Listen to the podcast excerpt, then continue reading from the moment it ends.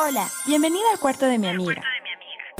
En los próximos minutos escucharás una charla feminista sobre activismo, militancia, actualidad y uno que otro chisme. Acomódate donde quieras, amiga, que ya comenzamos.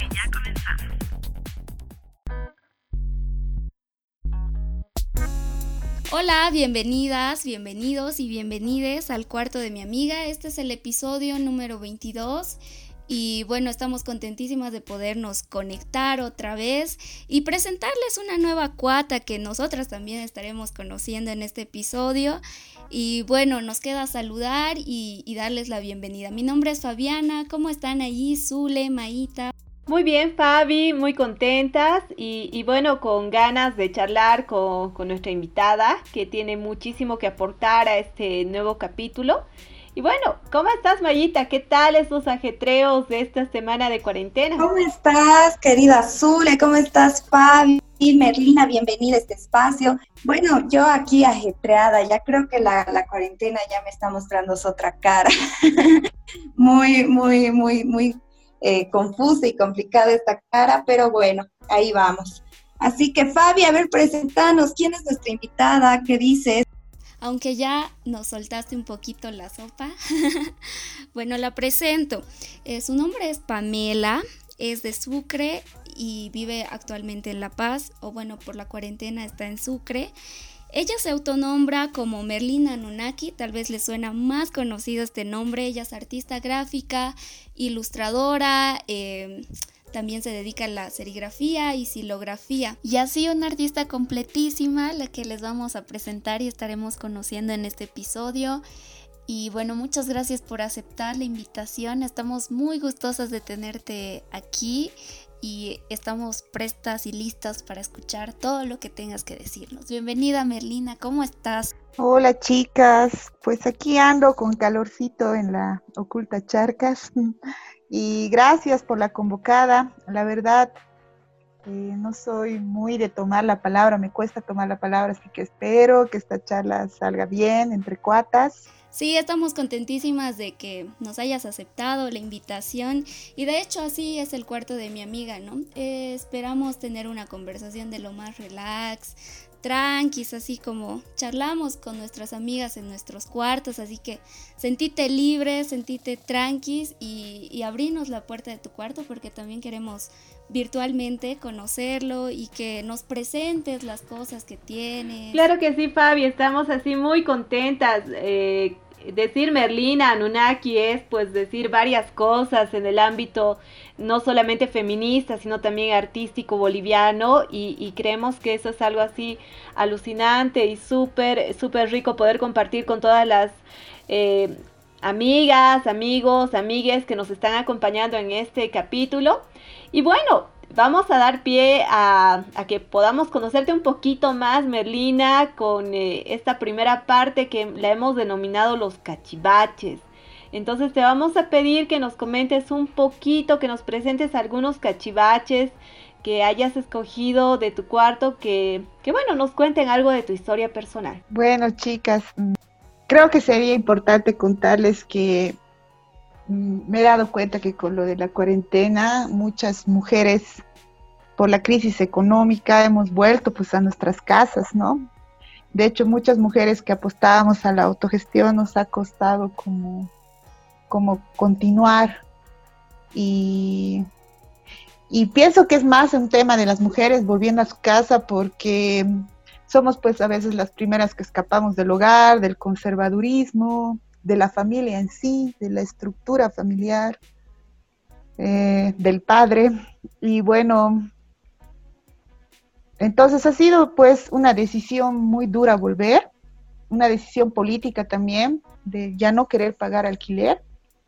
Y ahora pues al volver acá, mm, estoy pues en el tercer piso de, de, la casa de mis papás, en un cuarto depósito, que es eh, eh, que, hay muchas cosas, ¿no? Hay una lavandería, hay una lavadora, pero también que he encontrado cosas mías del pasado y eso ha sido muy de la puta, ¿no? Y creo que de esas cosas mías que han perdurado en el tiempo en esta casa, pues son mis cassettes de música. he encontrado cassettes de bandas que ya ni escucho, digamos, ¿no? Como Actitud María Marta, que era una banda de hip hop argentina buenísima. Y, a ver, algunos cuadernos de la U del pasado. Y creo que eso, ¿no? Estoy ahorita en tránsito, este no es, no va a ser mi, cuarto en el futuro, pero es, es ahora el que habito súper lindo poder acercarnos a ese cuarto que te está albergando ahora, en el que estás habitando, como dices.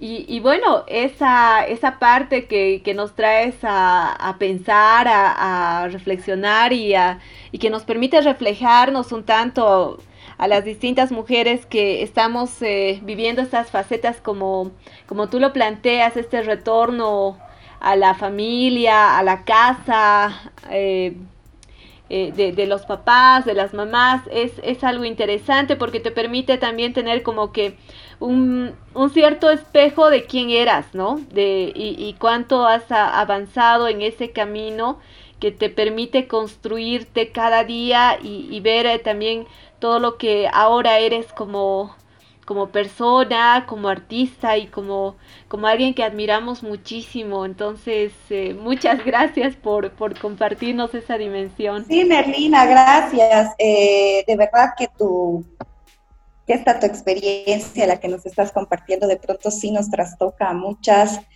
Eh, mientras ibas relatándonos cómo te estás acomodando en Sucre, en la casa de tus papás, de alguna forma yo también me he sentido bien bien identificada, ¿no? Es algo que, que, no me había puesto a pensar. Lo que dices que esta crisis de pronto tanto pandémica como económica que nos está tocando a las mujeres, estas complicaciones, eh, por haber sido quienes hemos decidido en algún momento empezar este ciclo de, de, de, alguna forma de rebeldía, de salir de casa, de empezar, de, de construir algo nuevo, eh, ha sido en cierta forma afectado, ¿no? Pero, pero estábamos volviendo muchas a casa y eso, y esa, esa contención que haces al relatarnos tu historia y al poder identificarnos es muy eh, sanador también, ¿no? En este proceso.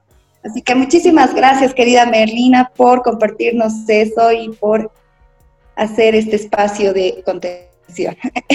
ya entrando a este, a este momento del diálogo, eh, vamos a hacerte algunas preguntitas acerca de lo que queremos hablar el día de hoy. Hoy vamos a hablar acerca del arte como forma de resistencia feminista. Y ya después de todo lo que nos has estado compartiendo, eh, queríamos preguntarte cómo fue tu acercamiento al arte gráfico, a estas maravillosas, eh, a este maravilloso espacio en el que te desenvuelves. Contanos, querida Merlina. Bueno, chicas, mm, yo dibujo desde que recuerdo, ¿no? Desde muy changuita, copiando, ¿no? Dibujos de, dibujos animados, de figuritas de los álbumes. Y siempre me recuerdo como atendiendo en clase, o no atendiendo en clases, eh, dibujando, ¿no? Los apuntes y al lado dibujando, ¿no?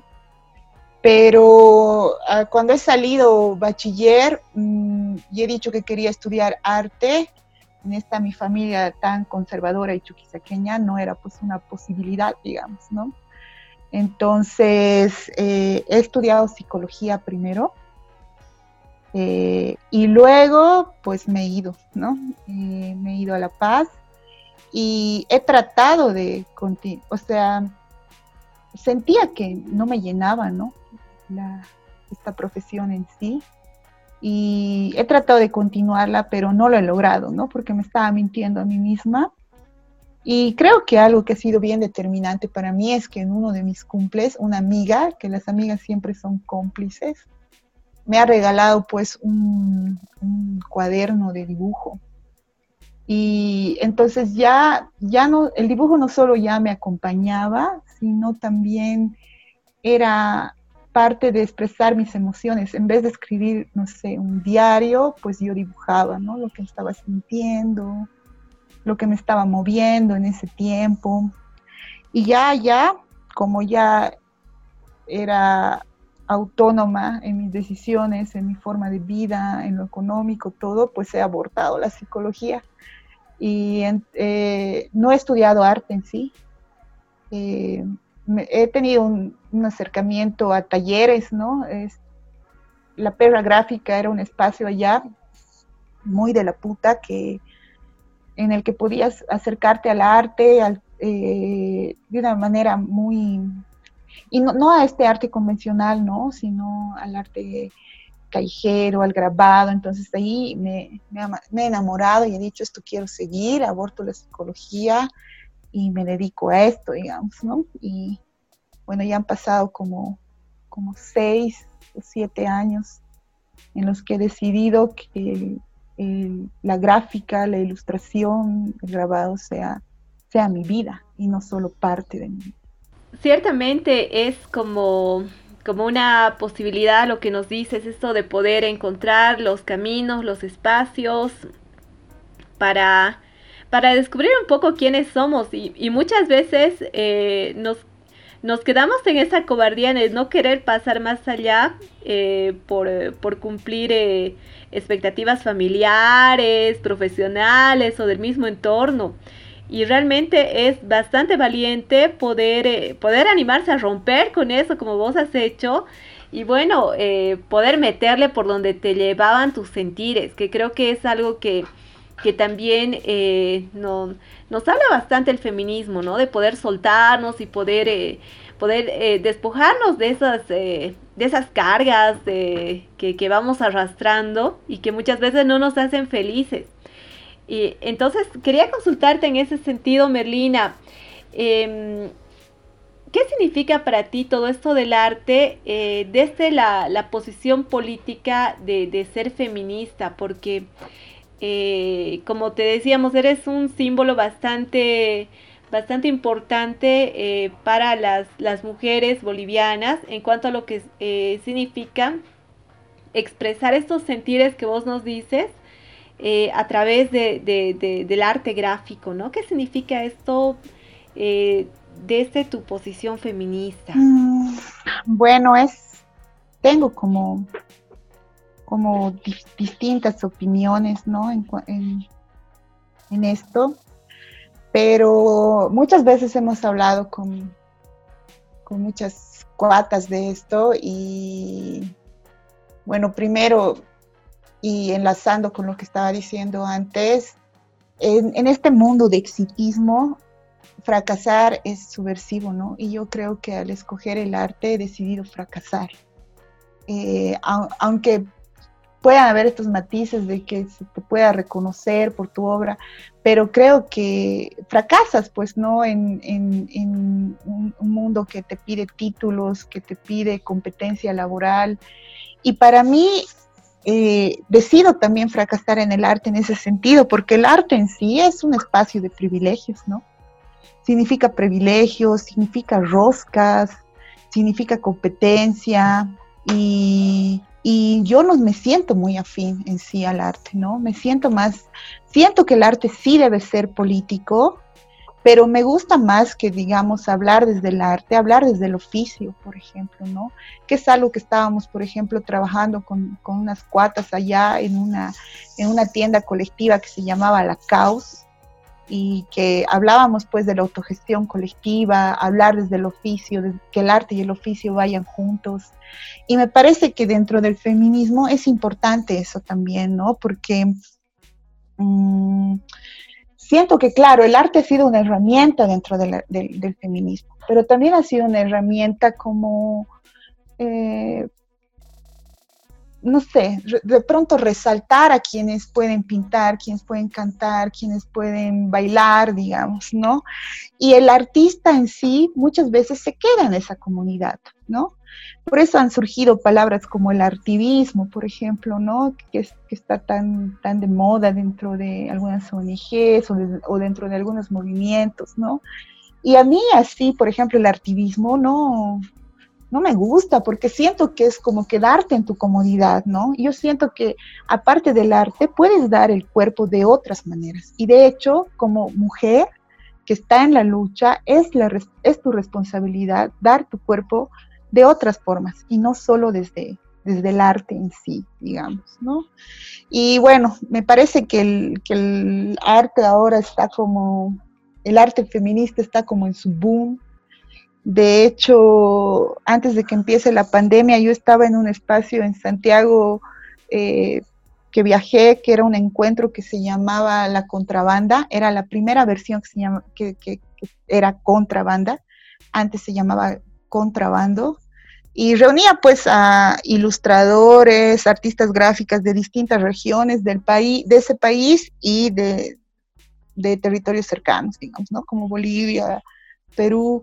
Pero esta versión, eh, las mujeres habían decidido llamarla contrabanda y que sea solo una versión de mujeres y disidencias. Entonces, creo que las mujeres están apropiando eh, eh, de estos espacios pero también desde mujeres, digamos, ¿no? Y no solo ocurre en el arte gráfico, sino también en el arte callejero y eso me parece genial, me parece genial porque una, un, cartel muchas veces puede decir eh, más que un manifiesto muchas veces, ¿no? Solo mirar el cartel y puede llegarte más rápido. Pero como, como han notado en mi discurso, no puedo no puedo dejar de mirar el otro lado, ¿no? Que también es ese, mundo de privilegios, rosquero y también de competencias y miramientos dentro de los que están ahí. Un dato complicado lo que nos comentas, Merlina, porque eh, como, como una potencia de, de, movimiento de, de, varias identidades que, que es esto del feminismo, el arte es uno de los lenguajes y una de las posibilidades de expresión más, más significativas, más importantes con las que se puede contar. Y, ciertamente eh, hemos visto en estos últimos años que es, es a través del arte que se va, se va traduciendo muchas em, no solamente demandas, sino sentires eh, y necesidades de expresión desde el feminismo, eh, que ciertamente en el arte también se ve. Eh, quienes pueden permitirse hacer ese ciertos, entre comillas, tipos de arte desde una posición privilegiada y quienes deciden, como tú, tú nos indicas, lanzarse a fracasar a esta otra forma de hacer arte como resistencia, como compromiso, como compromiso político.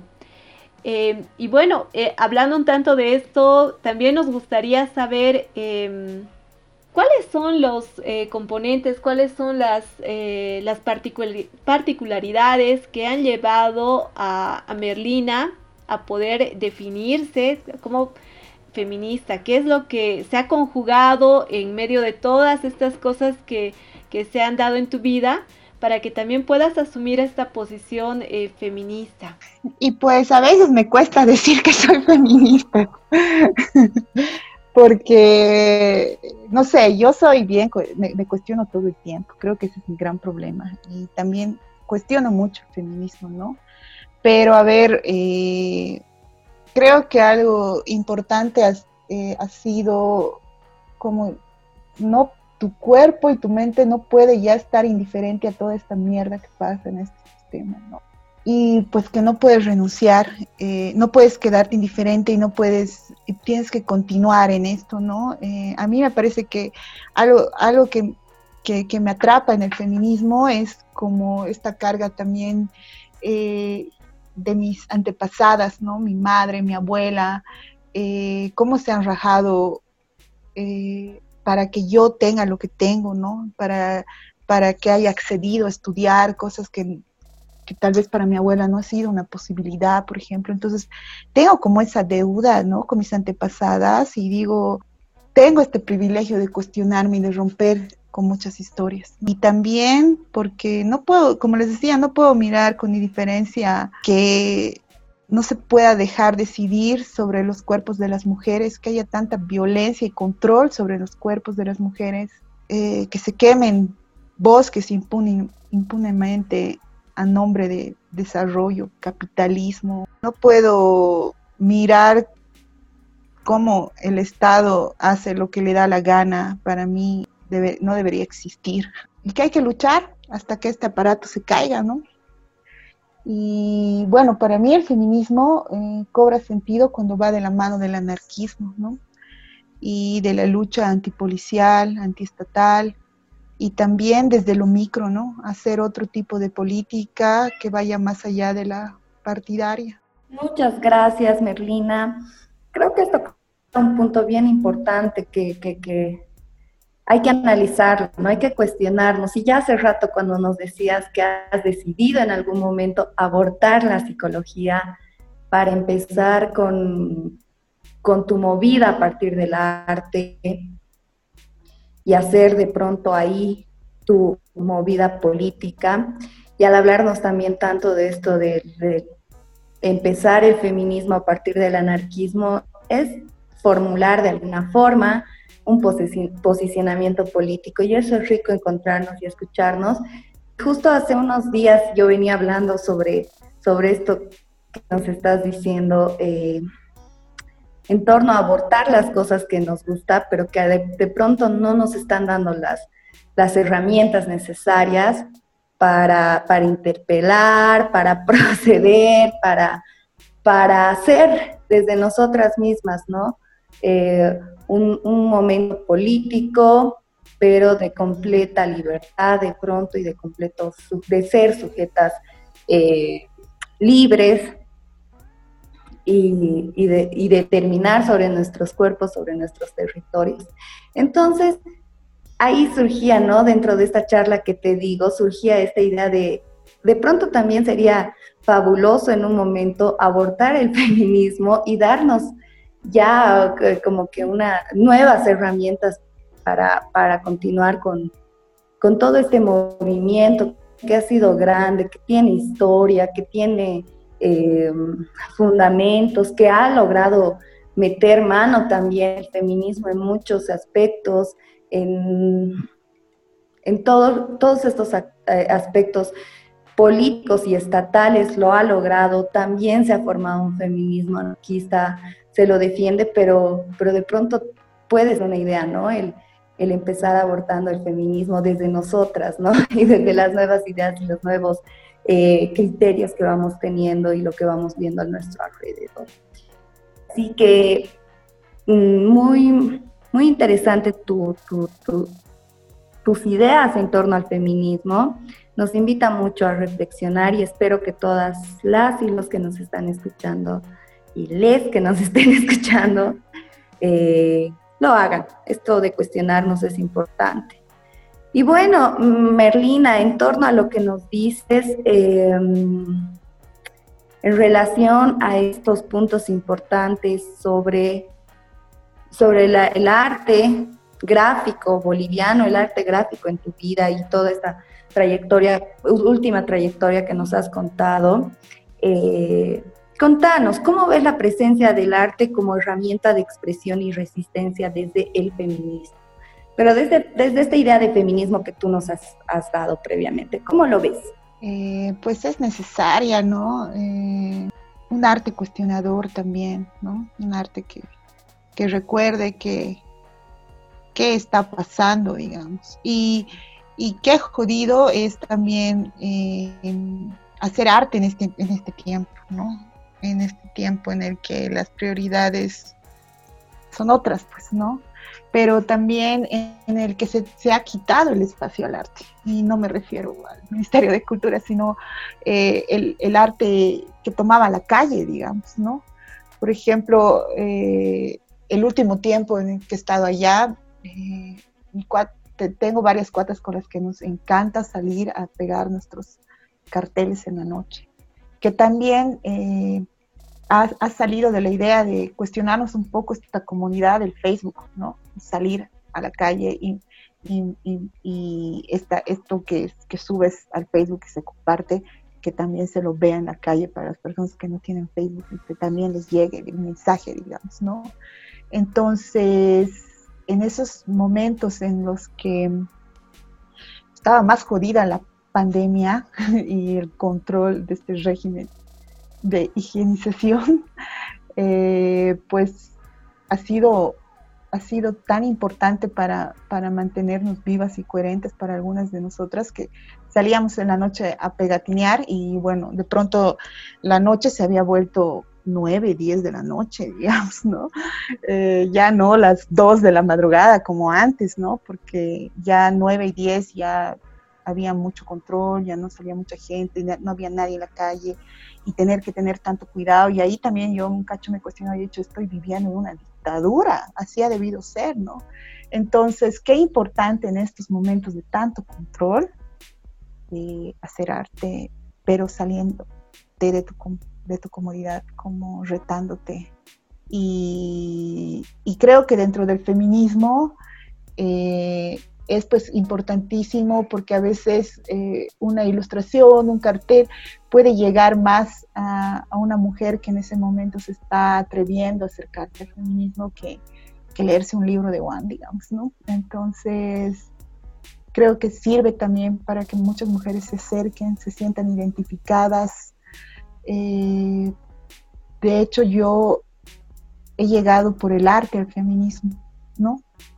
Recuerdo que me jodían muchas cosas, no, no era, no era un ser tan político como soy ahora. Y, pero me emputaba ver en la tele que maten cuatas todos los días, ¿no? Y me imputaba la hipocresía de la iglesia con el tema de los abortos, entonces ilustraba eso, ¿no? Y, y lo compartía en las redes, ¿no? Y hubo un encuentro que fue el 2014 o el 2015, no recuerdo, que era un encuentro autónomo feminista que se llama La que la resubversiva. Y ahí decía, manden sus trabajos y dije, ah, voy a mandar porque me, me identifico con este empute de estas cuatas y así me acercaba al feminismo, ¿no? Ahí he escuchado cuatas que tenían un caminar más grande dentro de lo político, dentro del feminismo, dentro del, eh, feminismo libertario, entonces eh, ellas se han identificado, muchas las cuatas que lo he conocido y que he caminado con lo que yo hacía, yo me he identificado con sus palabras, entonces ahí me doy cuenta que qué tan necesario es expresar las ideas de otras maneras, ¿no? Como, como ser el grabado, el grabado, por ejemplo, es súper político, es súper callejero, eh, desde, no sé, los stickers, la ilustración, es, necesaria para, para mantenerte viva, para acercarte, para revelarte. Qué chalita todo esto que nos estás compartiendo, Merlina. Eh, de verdad, ¿no? Eh, esto de buscar nuevas formas distintas de interpelar también a, las mujeres y a otros públicos que como bien decías que saliéndonos de ese privilegio y cuestionando es súper valioso e importante, ¿no? Es como que también le da más power a tu, a tu laburo y es lo que también nos hace admirarte bastante y el hecho de poder, de que nos compartas, nos parece súper lindo y aparte nos das como un empuje, ¿no? Yo quiero preguntarte un poquito también para acerca de tu trabajo, para presentarte un poco, si bien ya sabemos ideológicamente cómo eres, todo, quisiéramos saber también cómo, cómo viene la inspiración a ti. Vemos que tus ilustraciones, grabados, siempre como que manejan una temática de mujeres con mucho power, ¿no? cholas, cuerpos distintos. Eh, quisiéramos, no sé, se me ocurre preguntarte, quisiera saber eh, cuáles son las mujeres que te inspiran para tus obras o cómo, cómo te llega ese chispazo para reflejarlas de alguna forma. Y las mujeres que me inspiran son las mujeres de mi vida, creo, las mujeres con las que camino, con las que confabulamos. Siempre pienso en mis amigas, de mis hermanas.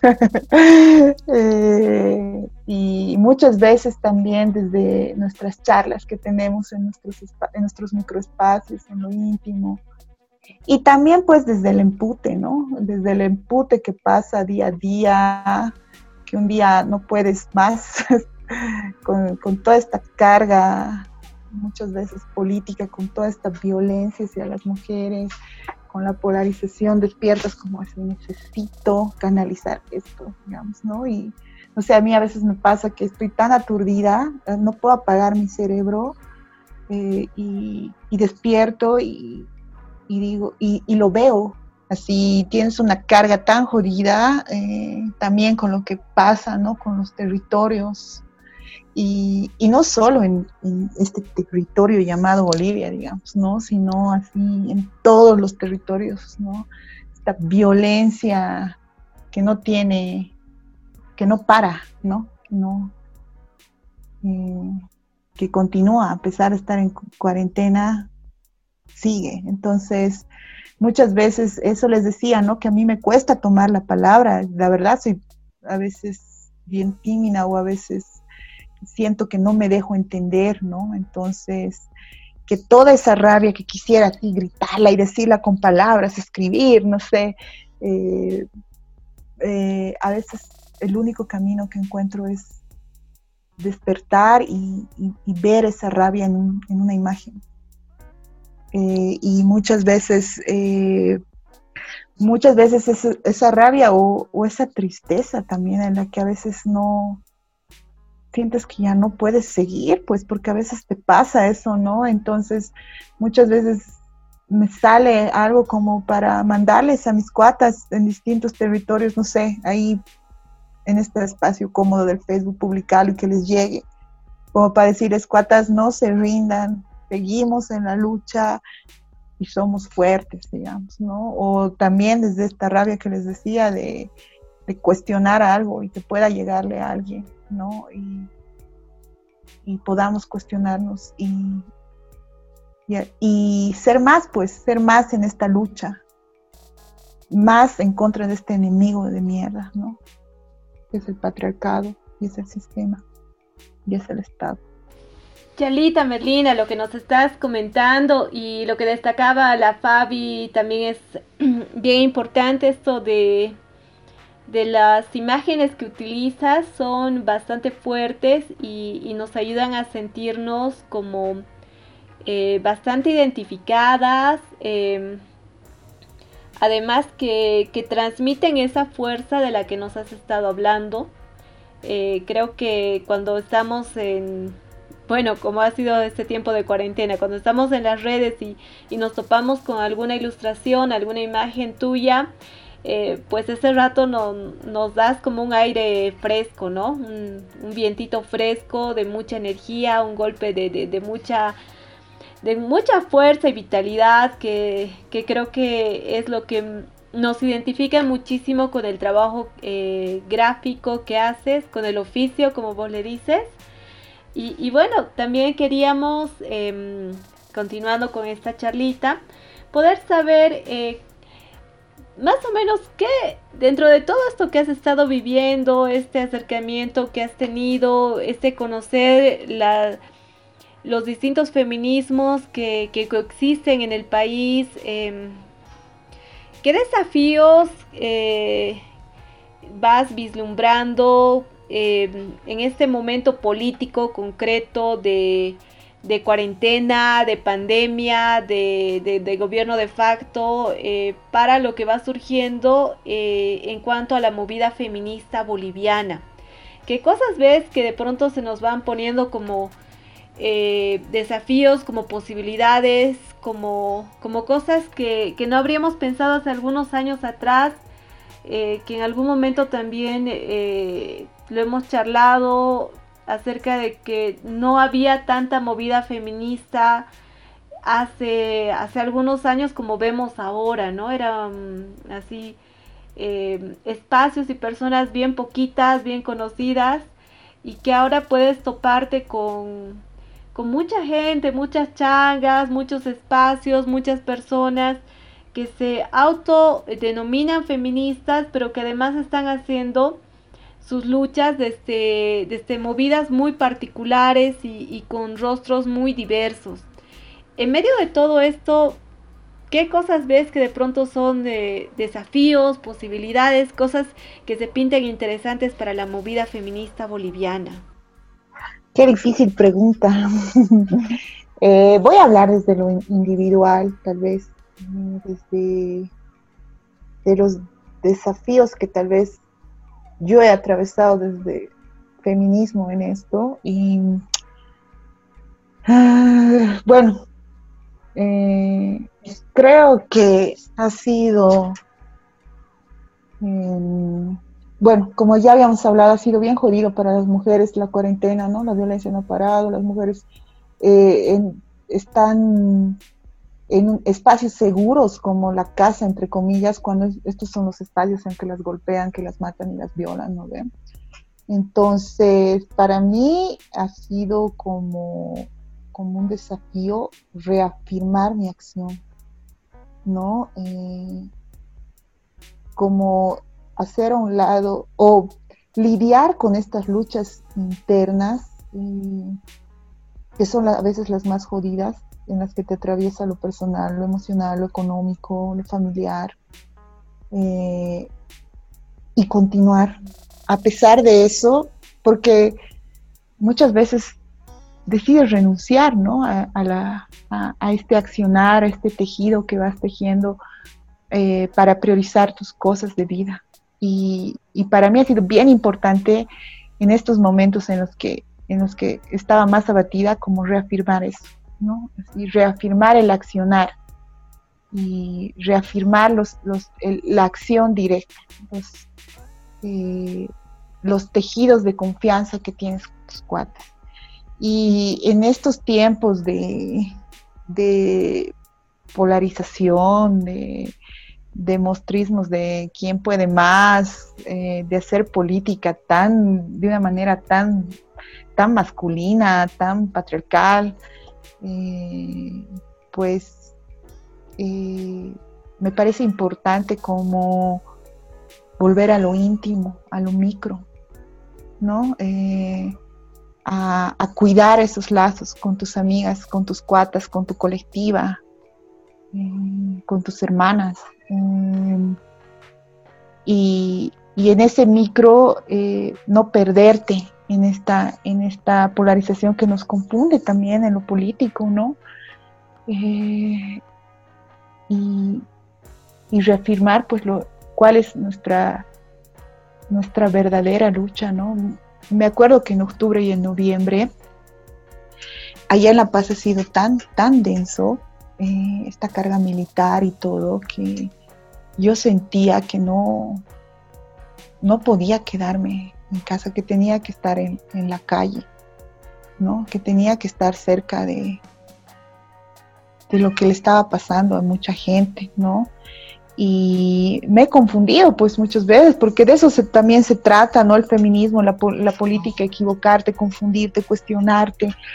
Y la única cuata así que me ha, me ha hecho volver así a mí, a, a, la lucha, al feminismo, ha sido pues la Vicky Ayllón, que la he leído y ella decía cuántas mujeres habrían muerto en octubre y noviembre y a todo el, a todo el mundo le ha valido un carajo. Entonces, eh, eso, que, que no hay que no hay que contaminarnos de esta forma política partidaria, machista y continuar con, con esta lucha que es por la vida, ¿no? Por los cuerpos y que, que no sé ¿no? Eso, eso creo, no sé si estoy respondiendo la pregunta, pero es lo que me nace decir ahorita. Claro que sí, Merlina, totalmente. Es riquísimo lo que nos comparte y es maravilloso también saber que eh, estamos teniendo miradas eh, radicalmente distintas a los masculinos de alguna forma en torno a todo lo que está ocurriendo en nuestro en nuestro país eh, en relación a la política y a, los, y a sus partidos, a la política con esos partidos. Así que muchas gracias, Merlina, por, por ayudarnos ¿no? con, esta, con este espacio de diálogo, eh, ayudarnos a entender el arte de Merlina desde una mirada feminista pero también ponernos sobre la mesa todos estos cuestionamientos que nos has invitado a hacer. Así que muchísimas gracias, Merlina. Y ya pasando al siguiente punto, que es un sector más malandro, ¿no? Nosotros le hemos puesto ese, ese nombre porque es un sector en el que vamos a invitar a todas nuestras invitadas a que nos den consejos, porque queremos consejitos que nos des eh, para todas esas cuatas que nos están escuchando, que nos escuchan, que están ingresando, que están iniciando eh, eh, en el feminismo. Así que nos gustaría que les digas y que nos digas, obviamente a nosotras también, que, que nos des estos consejos desde Merlina. Para eso te vamos a pedir que nos recomiendes una película o una serie. Eh, eh, quizás tú podrías recomendarnos algún artista eh, para, para estar más al tanto del arte feminista y un libro. Y finalmente queremos que nos recomiendes y nos des un consejo súper, súper rebelde para derrumbar al patriarcado. Tienes la palabra, Mel. A ver, el consejo sería como, como no aceptar consejos, sería como seguir nuestros instintos, yo creo, de, que a veces no escuchamos, ¿no? Que son, el instinto es tan fuerte, seguir el instinto en lo que queramos hacer, no, no creer en todo, incluso en el feminismo, como cuestionarnos todo, tener una amiga o muchas amigas con las que pasar mucho tiempo. De hecho, muchas veces eh, las grandes ideas salen en esos momentos tan íntimos como una chupa, como una charla, eh, fumando un pucho con tu cuata. Ahí salen las mayores rebeldías y los mayores manifiestos, yo creo, ¿no? Ahí en la intimidad. Sí, qué chalita. Oye, y Merlina, tal vez puedas recomendarnos en este sector alguna cosa que hayas leído recientemente o visto, alguna película o tal vez otro artista. Sí, a ver, de películas les quiero recomendar un clásico que todas las mujeres deberíamos verlo, que es Telma y Luis. No sé si la han visto. Es, pues, es una peli que justo habla de de la complicidad de cuatas, eh, como que una escapa de la violencia que recibe a diario ahí, psicológica, física, y se van como de viaje y ahí descubren que no han escapado de la violencia, sino que les atraviesa y, y es muy linda, ¿no? Toca cosas muy jodidas como, como eso de que no puedes escapar de este de este patriarcado de mierda, pero cómo, cómo estamos ahí las cuatas, como para ser cómplices, para defendernos y para seguir una ruta, pues una ruta ahí de escape a la, a la libertad. Y ya no les cuento más, vean si es que no la han visto. Y a ver, mm, libro, pues a ver, enfocándome un poco a lo que yo hago, que es la gráfica, pues les quisiera recomendar un cómic eh, es un cómic autobiográfico de la Sole Otero, que es una comiquera argentina, y se llama Poncho Fue. Y es muy rico porque, eh, bueno, como les decía, es autobiográfico y habla de una relación muy densa de, de pareja con sus dependencias y todo esto que trae el maldito amor romántico y cómo también te puedes ir liberando de eso. Y es hermoso porque ya yo creo que su liberación ha sido hacer este cómic, ¿no? De esta relación tan tóxica. Y de ilustradoras, pues quisiera eh, recomendar a cuatas que están rompiéndola en este territorio que llamamos Bolivia. Y pues eh, la recomendaría a la Balinsky, que es una cuata muy capa, muy changuita, eh, muy fuerte en lo que está haciendo y que tiene como un antes y un después de, en sus ilustraciones eh, de lo que ha sido la llegada del feminismo en su vida. Yo percibo eso, ¿no? Y luego la recomendaría a la Jeff, que es otra cuata changuita que la está rompiendo, que está haciendo arte urbano y pues ella tiene mucha fuerza en su, en su ilustración, es muy brujil y también pues es bien panquera, entonces eh, me gusta lo que transmite en lo que ella hace. Y también la recomendaría a otra cuata que para mí es mi ilustradora favorita, que es la Adriana Herbas. que lastimosamente no la van a encontrar en redes porque es muy under, pero eh, su trabajo es súper lindo, eh, siempre, siempre toca la sensibilidad muy linda de, creo que siempre tiene esta carga ancestral en ella y pues eh, se la ve en muchos trabajos, ¿no?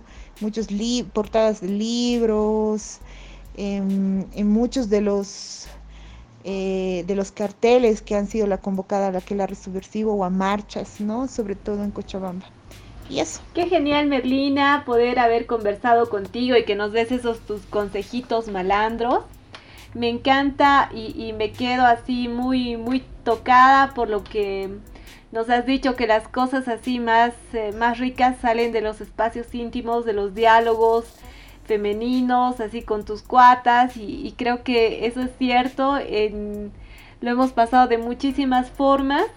Y, bueno, este espacio también, el cuarto de mi amiga, ha surgido precisamente de, las charladitas, de, y, de, toda la onda que, han compartido la, la Fabi y la Mayita. Y bueno, se ha vuelto ahora este podcast que ya va por casi por cumplir su medio año. Entonces eh, eh, creo que es así muy rico lo que, lo que vamos creando, las mujeres vamos tejiendo. Y, qué lindo es esto de las complicidades y andar así en juntucha, andar en manada y, y, muy lindo todo lo que nos has podido compartir. Te hemos eh, casi obligado a charlar en, eh, porque no, como vos dices, no, no le haces mucho estos espacios de entrevistas, pero de verdad qué lindo, qué privilegio, qué rico haber compartido con vos. Eh, y bueno, ya cerrando este, este programa. Eh, no sé, chicas, alguna cosita más antes de que nos vayamos despidiendo ya en esta recta final del programa. Bueno, las gracias infinitas a Merlina por habernos compartido tantas cosas en esta charlita. Y bueno, recomendar también a que la sigan a ella, ¿no? Eh, está en Instagram, eh, también creo que tienes una página en Facebook. Sí. Bien, Anunnaki con dos Ns en la segunda, para que se ubiquen. Bueno, muchas gracias. Los animamos a todas y todos, todos los que nos están escuchando, a que la sigan, que sigan este gran trabajo y también se pongan ese reto, ¿no? De sentirse interpelados por una imagen y de esta forma también cuestionarse algunas cosas. Muchas gracias, Merlina. Eh, puedes despedirte, ya estamos acabando con este episodio. Gracias chicas. Eh, qué rico lo que dice la Azule, ¿no? Que ya había como 22 episodios, 22 mujeres ya hablando en el cuarto de las amigas. Lindo, lindo. Esta es mi primera charla colectiva en este territorio. Entonces, ojalá algún cacho nos, nos ubiquemos pues físicamente, nos conozcamos, nos reconozcamos y nada, pues gracias, gracias, espero, espero se hayan entendido mis ideas y gracias por el reforzamiento también a lo que hago, la verdad me motiva. Y eso, les mando un abrazo. Qué genial, muchísimas gracias Merlina, muchísimas gracias a todas, todos y todas quienes nos han acompañado hasta esta parte del podcast el cuarto de mi amiga. Chicas, ya nos vamos despidiendo. Muchas gracias, eh, Fabi, muchas gracias, Merlina, muchas gracias, Mayita. Gracias a ustedes, chicas. Gracias, Merlina, por tu tiempo, por brindarnos este espacio eh, para conversar con nosotras. Muchísimas gracias a todas, todos y todes. Hasta el siguiente episodio. Chao, chao.